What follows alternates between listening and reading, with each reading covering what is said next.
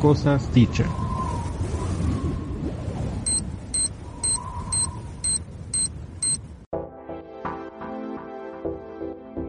Cosas dichas. Ya empieza Cosas dichas, un lugar en el mundo digital para entrevistas y conversaciones, datos y temas de interés, música, libros, internet, radio y mucho más. Un espacio para las cosas dichas.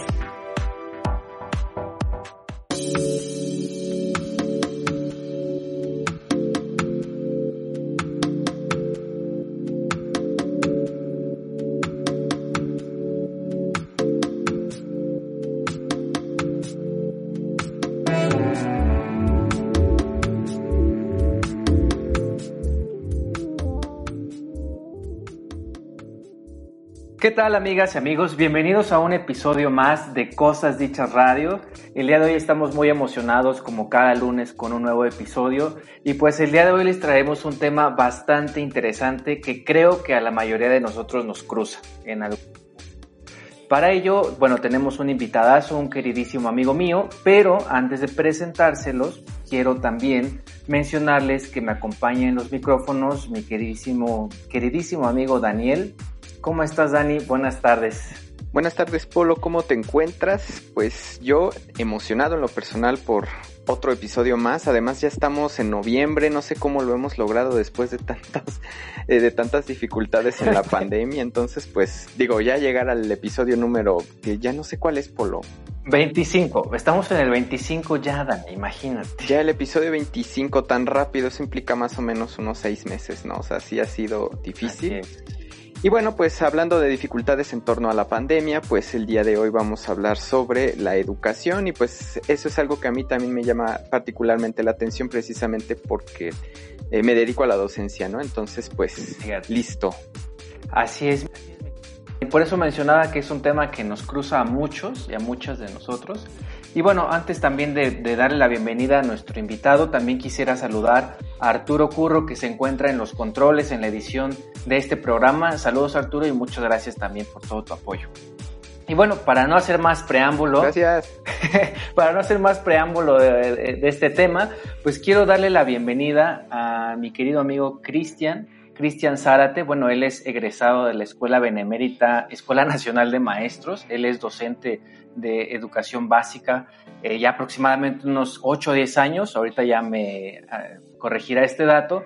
Y bueno, pues también actualmente está haciendo una segunda carrera en la Universidad Nacional Autónoma de México, en la Facultad de Psicología. Él es Cristian Zárate. ¿Cómo estás, Cristian? Bienvenido a Cosas Dichas Radio. Hola, estimadísimo amigo Polo. Pues yo eh, feliz de estar aquí contigo. Eh, yo sabía de este proyecto que tenías y pues muy feliz de, de verte encaminado en este proyecto y pues también muy contento de, de acompañarlos. Ay, muchas gracias, Cristian. De verdad es un placer y un honor tenerte aquí. La verdad es que por aquí han circulado gente bien importante, también gente bien querida y bueno, que tiene muchas cosas que compartirnos. ¿no? En este caso, como mencionaba Dani hace rato, pues estaremos hablando un poco al tema de la educación. Eh, ahorita que te presentaba Cris, pues decía que eras docente ya desde hace algunos años y fíjate que me gustaría justamente adentrar esta plática, esta charla, con esta primera pregunta. Eh, sabemos que la docencia es una profesión muy noble, la verdad es una profesión también muy antigua. Y yo quisiera saber por qué te interesaste. Eh, creo que alguna vez lo platicamos, pero bueno, para que nuestras y nuestros radioescuchas lo sepan, ¿cómo fue que te decidiste por esta, por esta profesión de la docencia? Híjole, pues mira, es, es una historia bien interesante.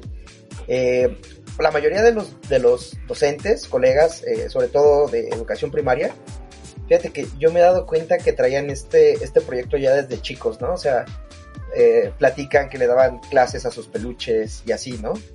Y fíjate que a mí no, no me sucedió eso, o sea, sí, es bien curioso porque, yo he visto varios colegas que, que me platican. Estas experiencias de, que ya tenían eh, la vocación desde chicos. Y fíjate que yo justamente tuve muy malas experiencias de, con mis maestros durante la primaria, secundaria. Muy buenas, algunas buenas también, pero, pero no estaban mis planes. Eh, realmente yo, eh, cuando comienzo esta etapa de la educación superior, pues buscaba una carrera de, comunicación justamente en la UNAM.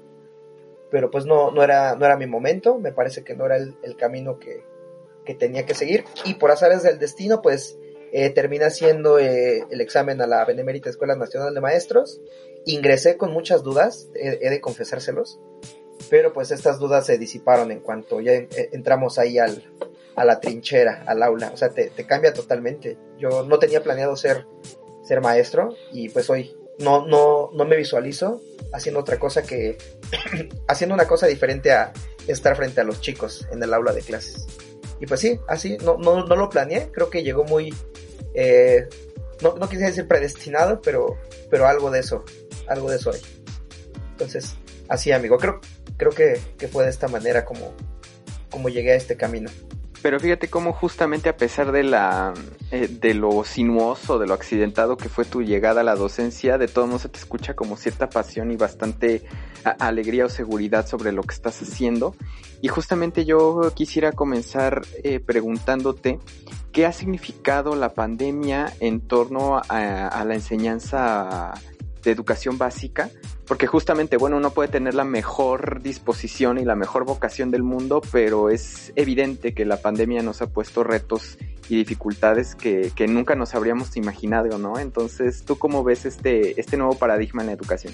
Híjole, fíjate que estamos ante un, pues sí es un, ya es un evento histórico esto que estamos viviendo, ¿no? Definitivamente. Y fíjate, de por sí. Así es. Sí, y, y de por sí, eh, la educación ya se encontraba en proceso de cambio, amigos. Eh, ya nos encontrábamos con, con, una necesidad de cambiar este paradigma educativo, porque pues eh, los chicos a los que atendemos pues ya no son los mismos de hace 10 años.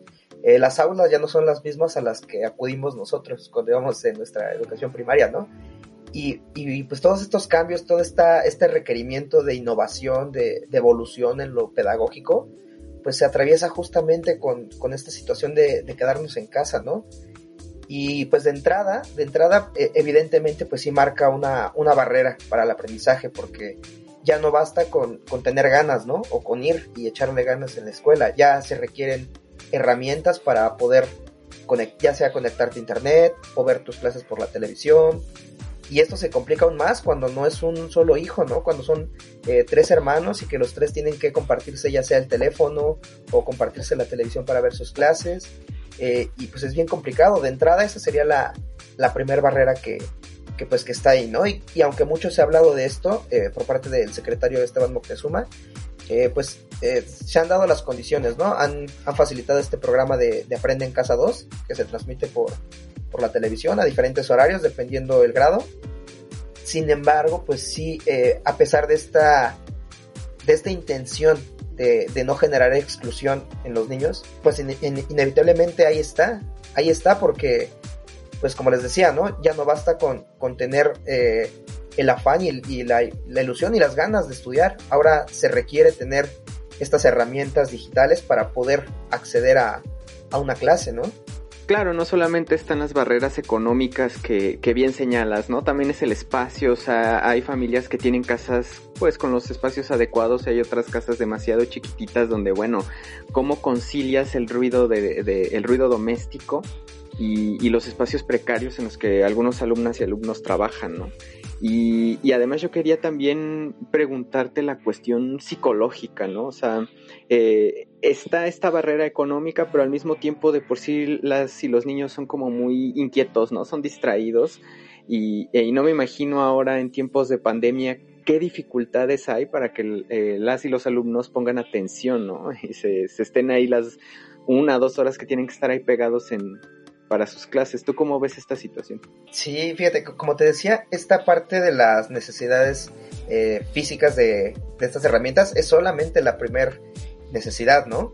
Algo que, esta pandemia nos ha venido a, quitar es, eh, bueno, en relación con los alumnos, es esta intimidad entendida como el espacio donde nos podíamos ver alumnos y maestro, eh, únicamente en, en, esa intimidad del aula, ¿no? Porque pues podíamos hablar de sus problemas, podían eh, podían desenvolverse sin, sin tener ahí el, el, ojo del padre de familia, ¿no? Que, que a veces pues sí es, sí es sano y sí es necesario que, que el niño se desenvuelva eh, de manera independiente, ¿no? Y pues ahorita es totalmente eh, inevitable que el, padre de familia esté ahí sentado junto al niño. Eh, y, es bien complicado porque, porque el padre de familia a veces no comprende que, el proceso de aprendizaje justamente es que el niño se equivoque, que el niño intente, que lo vuelva a intentar 10 veces y se equivoque y que en ese proceso eh, vaya identificando y desarrollando estos aprendizajes, ¿no? Y pues ahorita se nos dificulta mucho el hecho de que el padre de familia esté ahí dándole las respuestas o diciendo qué responder o regañándolo, porque sí pasa, ¿eh? O sea, gritándole al niño ahí para que, pues para que el niño quede bien, pero pues no, no se ha comprendido. ¿En plena clase? Esta parte. Y en, sí, exacto, sí, sí, de verdad. Sí, sí te toca escuchar este por ahí algunos regaños. Y pues lo que comentas de la parte psicológica, claro, eh, algo que ahorita a mí me tiene sumamente preocupado es esta parte de, la interacción. los niños construyen toda esta serie de símbolos, significan su entorno, pues a partir de las relaciones, de, su interacción con el otro. Y ahorita pues esta situación, si bien pueden ver a sus compañeritos ahí en la pantalla, eh, pues no, no es lo mismo. los chicos requieren escucharse, requieren eh, ver cómo el otro, el otro significa y cómo ellos resignifican eh, las cosas, ¿no? Y pues sí se notan muy ansiosos de esta interacción que pues ahorita no, no podemos tener y, sí, desde luego es un impacto muy fuerte esta parte, esta necesidad que no se está cumpliendo de la interacción y de, del desarrollo del lenguaje que es vital en, el aula.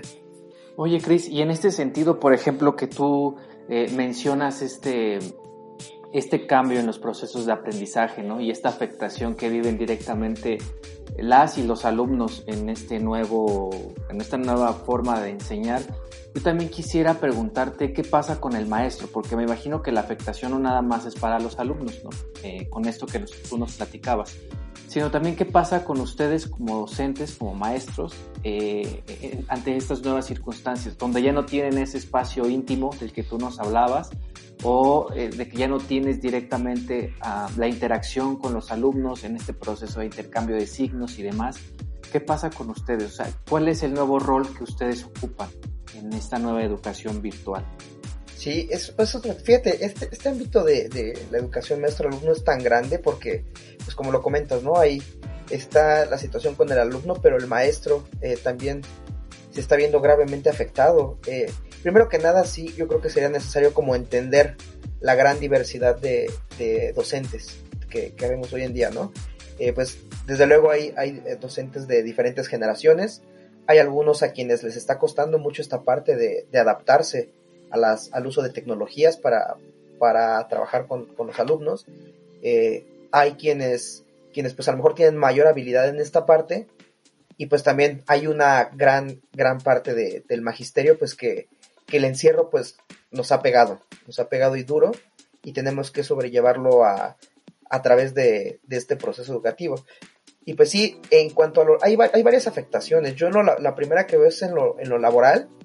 Eh, es bien complicado tratar de, de, apegarnos a un horario cuando estamos en casa, ¿no? yo creo que esto es eh, no únicamente con el docente, en todas las profesiones donde se hace home office, pues está pasando mucho esta situación de que pues, ya no se respeta el, horario, ¿no? O sea, de repente si hay que entregar tal informe o hay que checar tales datos eh, por la tarde, pues hay que hacerlo porque pues se nos está pidiendo, ¿no?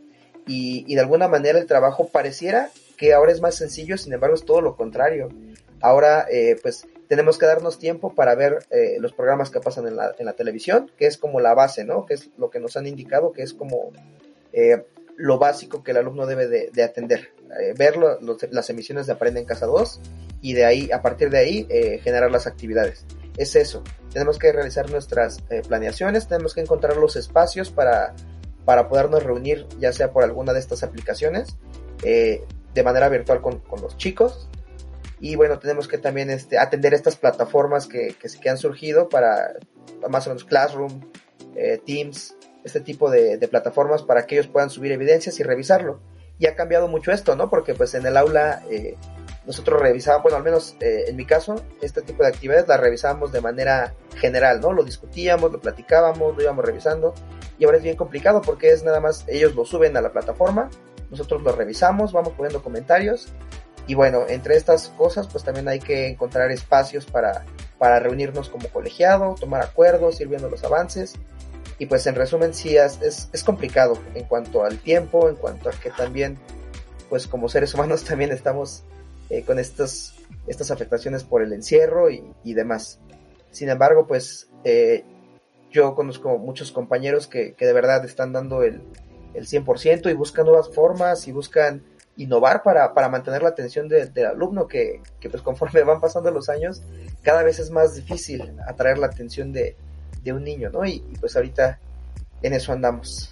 Sí, mire, y justamente lo que comentas en torno al papel del docente, yo he escuchado a muchísimos padres de familia que el primer comentario es como que, ah, pues qué chingón, ¿no? Este ser maestro y le siguen pagando todo completo y ahora están en su casa, ¿no? Y este, y ahora no, ahora este, no solamente ellos tienen que soportar a los alumnos y yo no, que yo tengo que soportar a mi hijo, ¿no? Cuando yo me dedico al, no sé, al, al trabajo en casa, o también tienen su home office, o también tienen que salir, o tienen miles de, de cosas que hacer, y entonces parece una carga tener a sus hijos ahí, ¿no?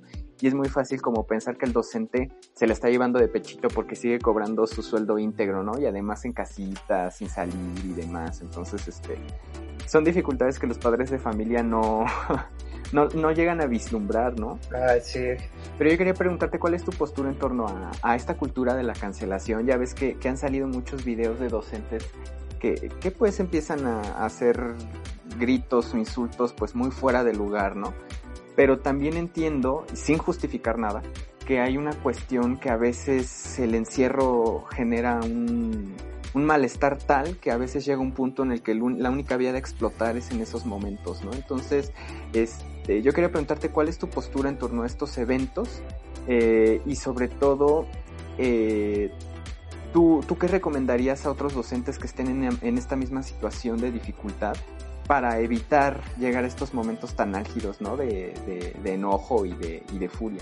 Sí, fíjate eh, qué interesante lo que comentas y justo estaba pensando en esta parte que también, eh, pues sí nos golpea anímicamente, ¿no? toda esta creencia que hay en torno a que, ah, sí, los docentes están eh, echados, echaditos en su camita y ya nada más cobran y nos, y nos vemos una vez a la semana y, no, nada más alejado de la, de la realidad. Es muy complicado, ¿eh? Y, y, en mi centro de trabajo, pues sí nos han tocado este tipo de correos de, de, oiga, pues es que quiero que me resuelvan esto porque pues les están pagando, ¿no? Y tienen que desquitar su sueldo. O sea, de verdad, este tipo de correos que a veces nuestra directora pues nos comparte. Y pues de alguna manera somos, somos adultos, somos profesionales, pero pues no, no estamos eh, como inmunes a que nos golpee anímicamente, ¿no? Porque pues por un lado estamos eh, haciendo nuestra propia batalla para de nuestra vida personal en cuanto a la pandemia y pues poniendo este, este esfuerzo y este tipo de comentarios pues a veces sí nos sí, sí te golpean anímicamente pero pues también está la otra parte, ¿no? También están eh, padres de familia que son muy agradecidos, padres de familia que, pues, que entienden, ¿no? Que también, eh, también nos está golpeando a nosotros. Y, en cuanto a esta parte, fíjate, es bien interesante. Eh, yo creo que de ninguna manera se justifica el, este tipo de, eventos donde pues, el docente termina por, por estallar con, sus alumnos, ¿no? O termina por, por manifestar ciertas ideas. Creo que hemos visto muchos ejemplos en las últimas semanas, ¿no? Y sí, sí, de, ninguna manera lo justifico. Yo creo que, que, pues, desde luego, nos está afectando bastante psicológicamente todas estas condiciones bajo las que estamos laborando.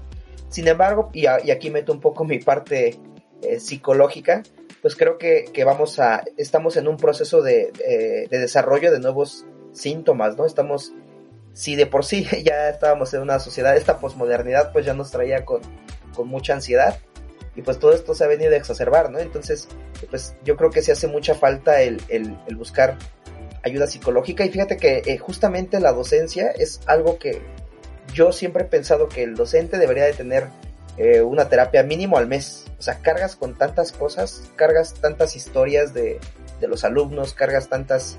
Eh, las cosas que llegan a platicar los padres de familia o, o todos estos eventos que les ocurren y además de ello manejarlo y vincularte afectivamente, porque eso es inevitable, te vinculas afectivamente con, todos tus alumnos y esto es muy desgastante.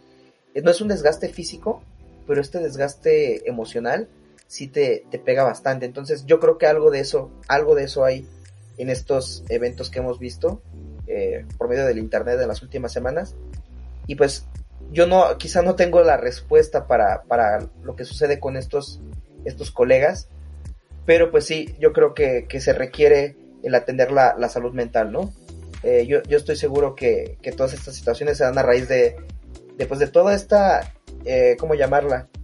Pues toda esta necesidad de, de, estallar, ¿no? Todas estas emociones que afloran, toda esta, eh, estos sentimientos, pues, de, de impotencia ante qué podemos hacer para, para pues, poder volver a la normalidad, ¿no? Nuestra naturaleza humana nos, nos exige eh, continuar de manera normal, ¿no? Nos exige seguir eh, saliendo, nos exige tener interacción social y al no tenerla, pues, pues surgen todas estos, estas pulsiones negativas, ¿no? Y, y pues sí, es complicado, pero definitivamente tenemos que, cuando es, es, muy importante porque trabajamos con personas y al trabajar con, con personas, dígase con niños en, en, el caso de la educación primaria, con adolescentes en el caso de la secundaria y preparatoria, pero estamos trabajando con, con seres humanos y, y, sí es bien importante que, pues que, te, que, nos atendamos a nosotros mismos como docentes para, para evitar, eh, en lugar de ayudar, pues a, hacer este tipo de, de acciones, ¿no?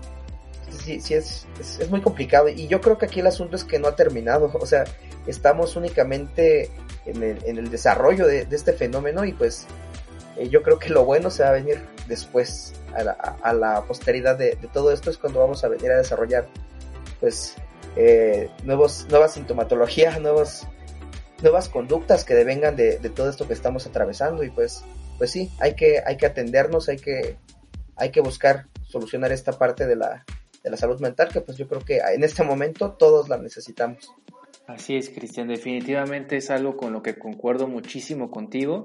Y como bien mencionas, creo que, que lo complejo va a ser en el momento de regresar a las aulas y pues ver todos los rezagos y, y también ver las consecuencias que, que, hay en los, en los niños, en este caso que tú te encargas de la educación primaria, pues las consecuencias de este, de este encierro, ¿no?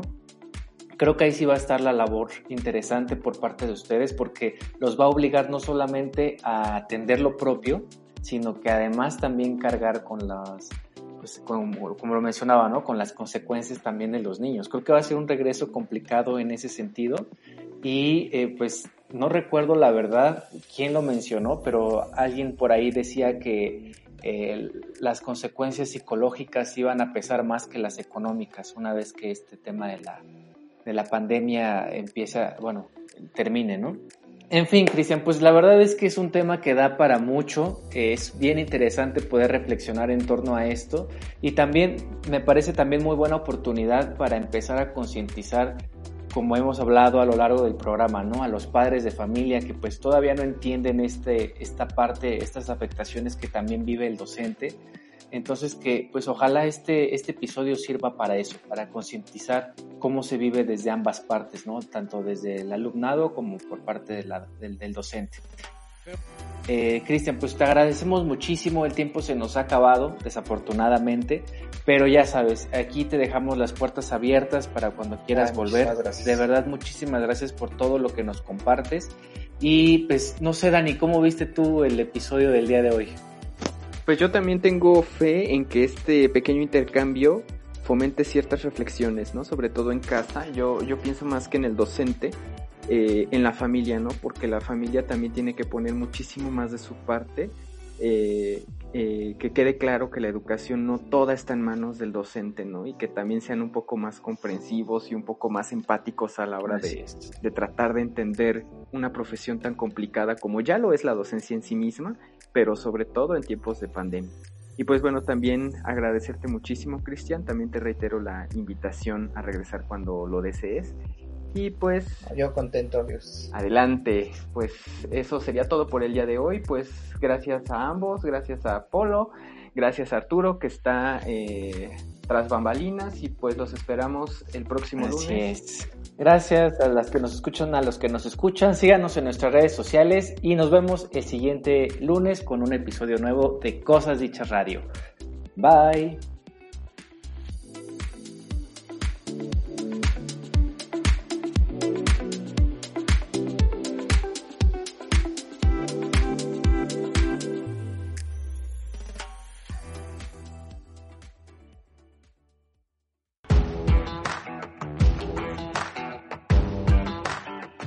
Sigue nuestras redes sociales en Facebook como Cosas Dichas Radio y Twitter arroba Cosas Dichas Radio. También puedes encontrarnos en Spotify como Cosas Dichas Radio, así como iTunes, Evox y Google Podcast.